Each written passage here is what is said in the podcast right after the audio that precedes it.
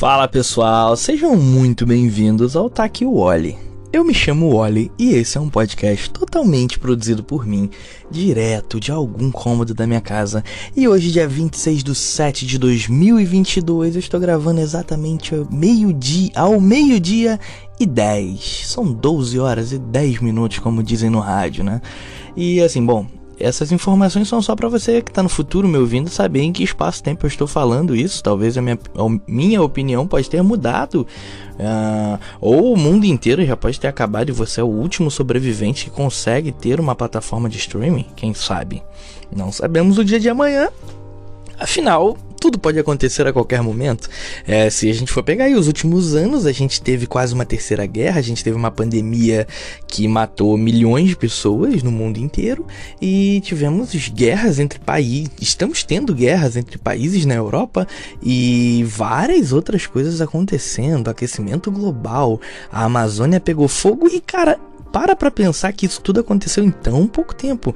Foram os quatro anos mais merda que a gente já pôde ter na face da Terra, porque tudo aconteceu ao mesmo tempo e ainda temos aí a, a varíola que está rolando no Brasil, que veio diretamente importada da Europa e Bom, é muita doideira, né? Eu já comecei mal, eu acho.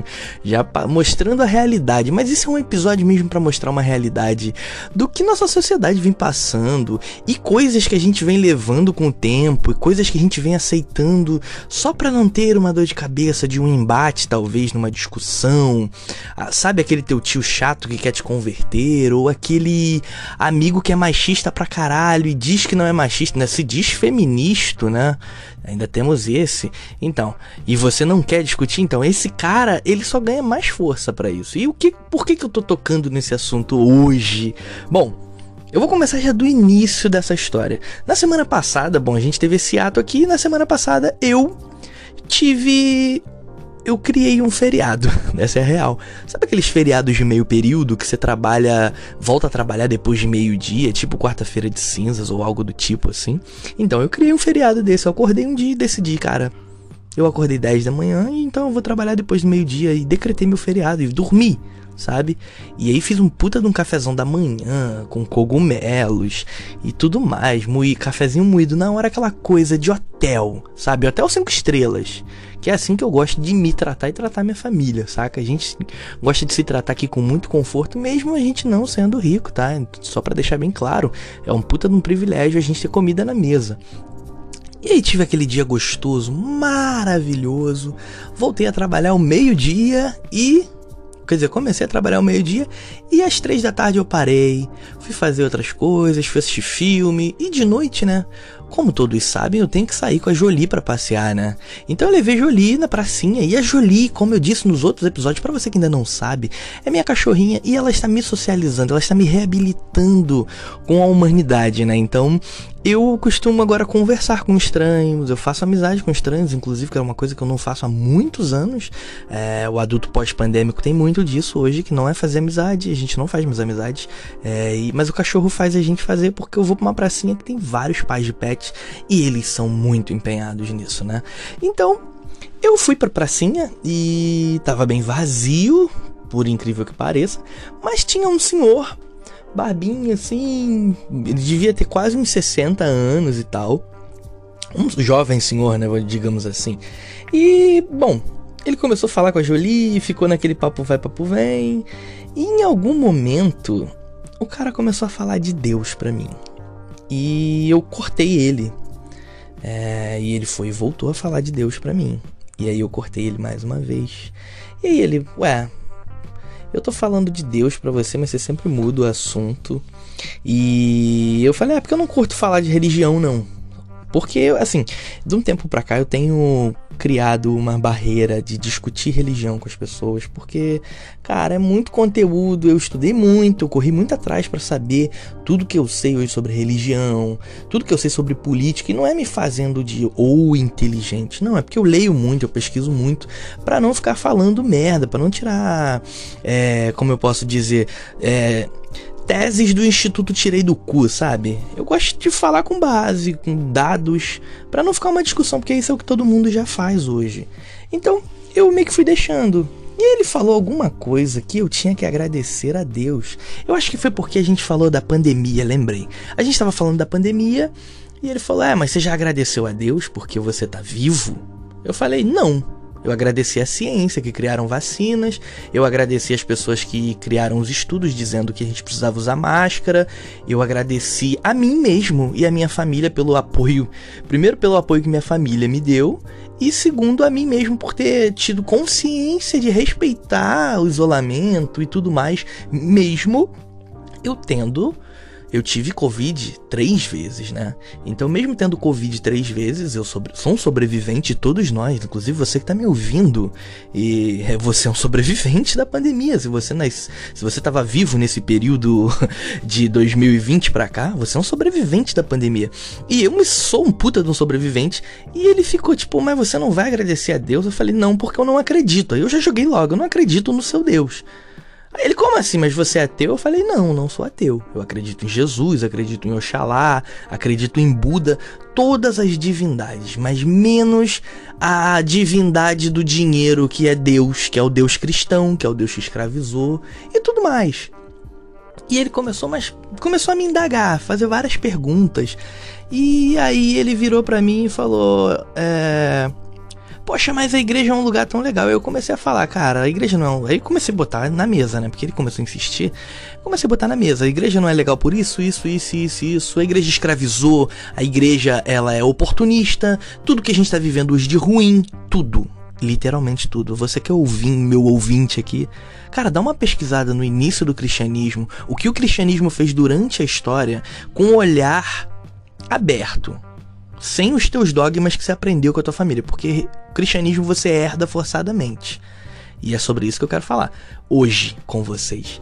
E eu falei para ele, inclusive, eu tenho, eu acredito que a igreja não é lugar de preto, porque eu sofri vários vários acontecimentos na minha vida racistas foram dentro da igreja. A, a, a base da igreja é racista, a igreja escravizou baseado na Bíblia. Então eu não consigo enxergar um irmão preto, ou eu mesmo.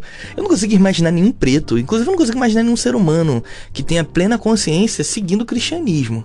Mas tudo bem, eu acredito em Jesus. Eu tenho amigos que são pastores de, de uma forma diferente, são progressistas, são caras que não têm uma instituição, quatro paredes, eles se reúnem com pessoas, oram juntos, conversam, fazem muitas ações sociais. Esses são os cristãos que eu acredito que cumprem o que Jesus fez, sabe? Não vivem é, como eu digo, não vivem às custas do dinheiro das pessoas, enganando ninguém. E aí ele ficou muito irritado, ele começou a ficar irritado e ele pediu para orar por mim. E eu falei que não, porque eu não acreditava. Ele, mas cara, eu vou orar para Jesus mostrar o propósito que o Deus mostrar o propósito que ele tem na tua vida. Eu falei, cara, eu não preciso. Cara, mas por quê? Eu falei, porque eu não preciso do seu Deus. Eu acredito em Oxalá. Eu acredito nas entidades, nas religiões de matriz africana. E eu já sou muito bem atendido por eles. Então eu não preciso da sua fé, eu não preciso do seu Deus. E ele continuou insistindo. E aí foi quando eu virei para ele e falei: "Cara, você imagina eu virar para você e começar a insistir que você tem que ir é, arrear um despacho comigo, ou que a gente tem que ir num centro de candomblé, será que seria legal? Não, porque é, meu Deus que criou todas as coisas. Eu falei, cara, por isso que eu não curto vocês. Aí eu falei, falei pra ele, por isso que eu não curto o cristão, por isso que eu não curto o cristianismo. Para vocês, vocês estão, vocês têm uma ideia de Deus unitário, o único Deus e todos os outros são uma mentira. Sendo que vocês são a religião mais recente de todas, praticamente.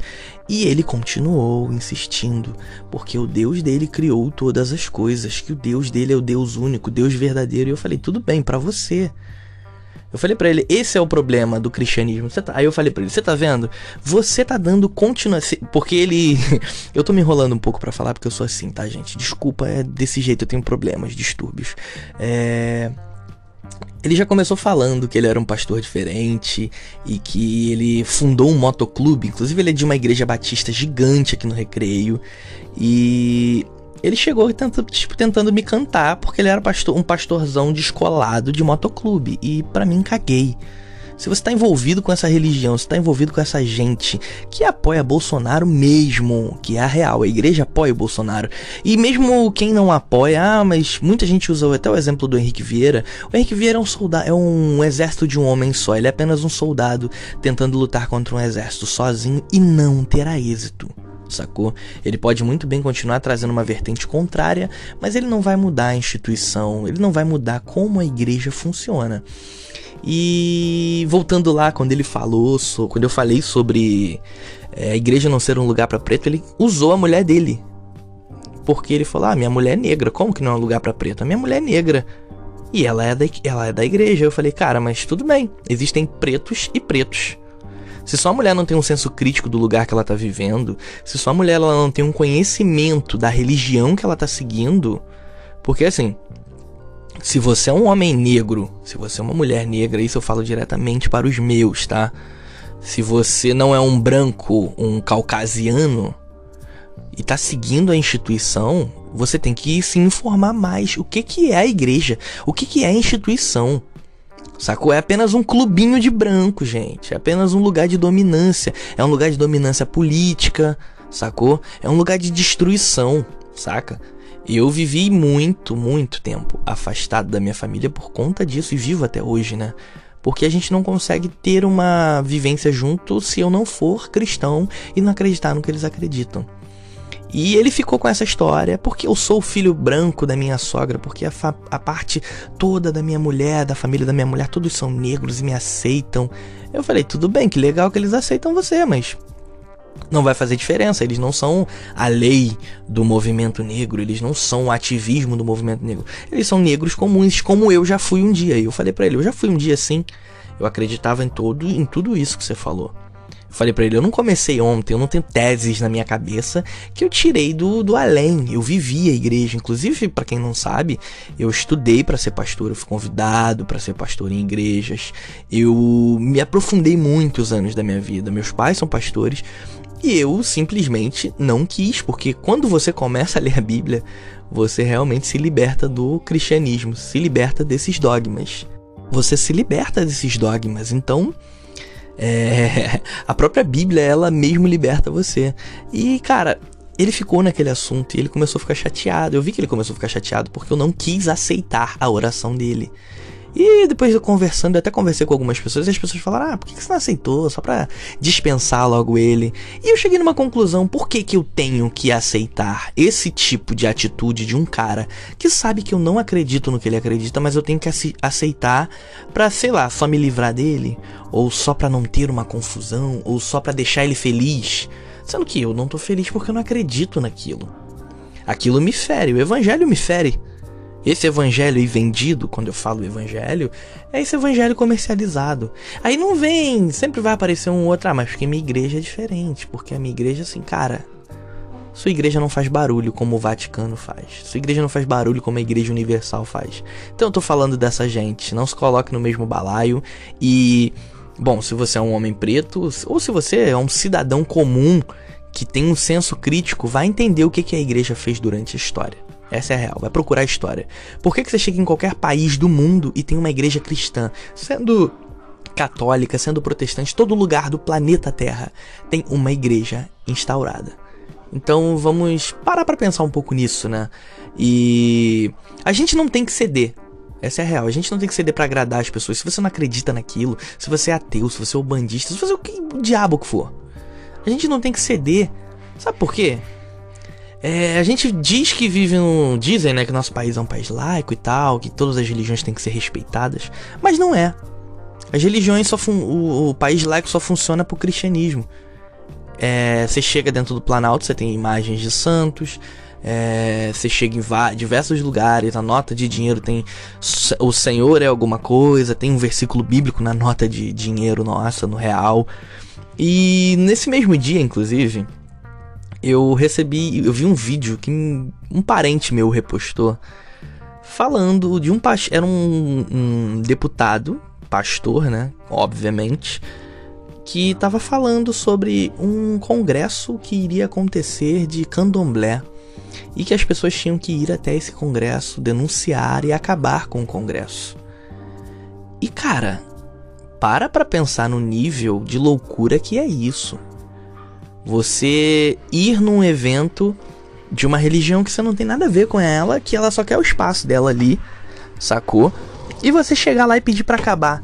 Imagina se eu posto um vídeo falando que a gente tem que entrar numa igreja evangélica, num congresso e mandar parar e quebrar tudo, como eles fazem, né? Como já aconteceu de centros de umbanda aqui serem destruídos por conta de pastores envolvidos até com tráfico para acabar com os centros de, de, de macumba e isso é um puta, é um puta como se fala, é uma violência religiosa, é um crime religioso isso.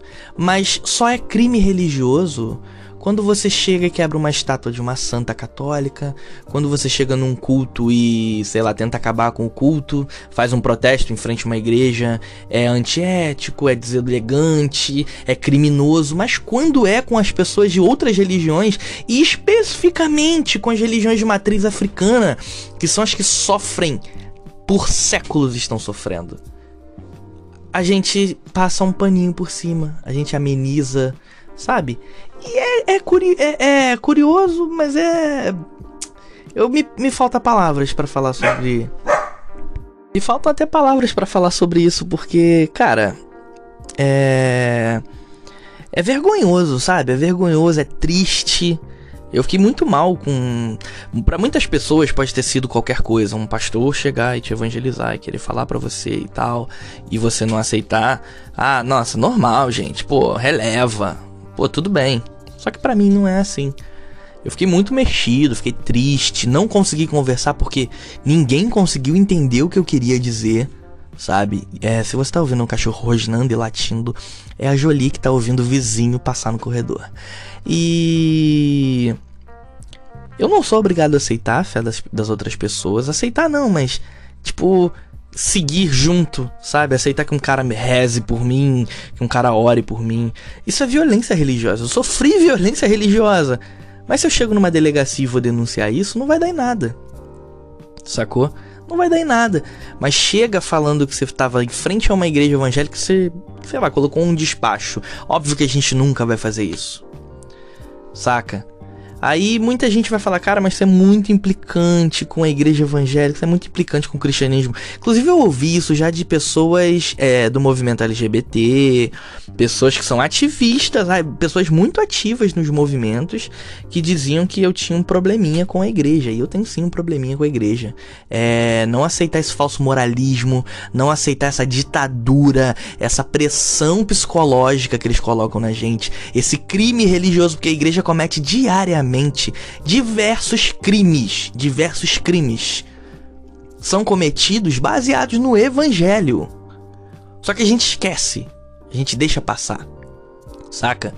É eu tenho sim problema. Eu não consigo aceitar isso. Eu não consigo hoje viver. Hoje eu não preciso mais aceitar que essa galera é, diga o que eu tenho que fazer, diga o que eu tenho que comer, vestir, como que eu tenho que seguir e levar a minha vida. Eu não aceito mais isso, porque isso é crime religioso. E para mim foi muito duro ouvir aquele cara falar aquelas coisas para mim, ouvir que o Deus dele é o supremo e que eu estou vivendo uma vida errada, errante, que deveria agradecer a Deus e que Deus ia me mostrar o caminho. Por quê? Por quê? Sabe? A colonização, gente, não acabou. A escravidão, a escravidão não acabou. A catequização, ela não acabou.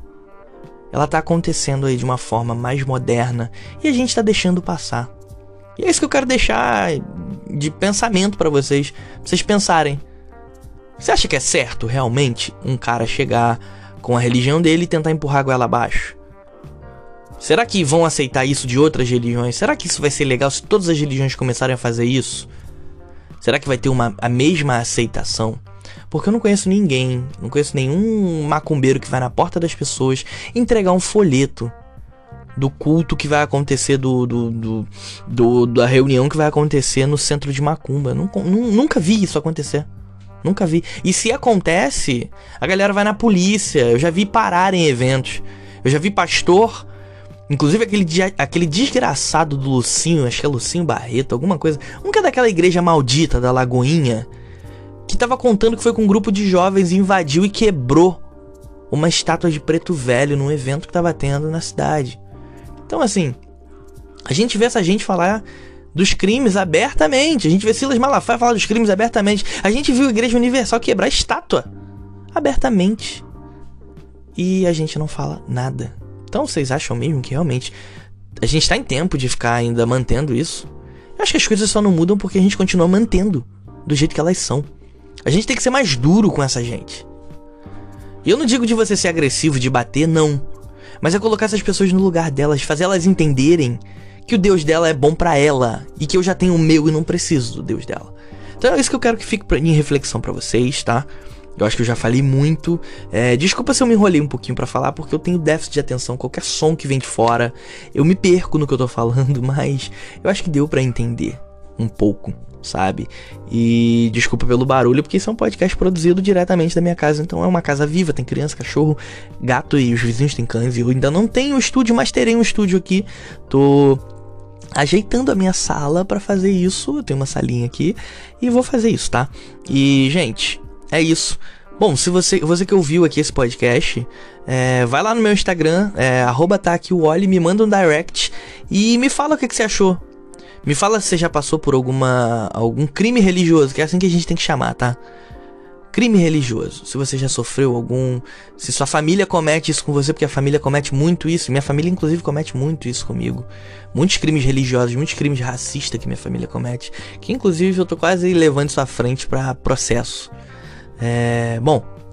Então me segue lá no Instagram, arroba TaquiWally, Twitter, arroba TaquiWally, e compartilha com seu amigo que você se identifica, é, com quem você acha que já passou por isso, com um cara que é cristão também, para ele entender porque olha só, você cristão que me ouviu até agora, já que você, seu amigo compartilhou com você, reflita se realmente você precisa oferecer teu Deus para todo mundo e que e se as pessoas estão realmente precisando do seu Deus. E se a pessoa já tem o Deus dela, ou acredita no que ela acredita, ela não precisa do seu, tá? Então é isso.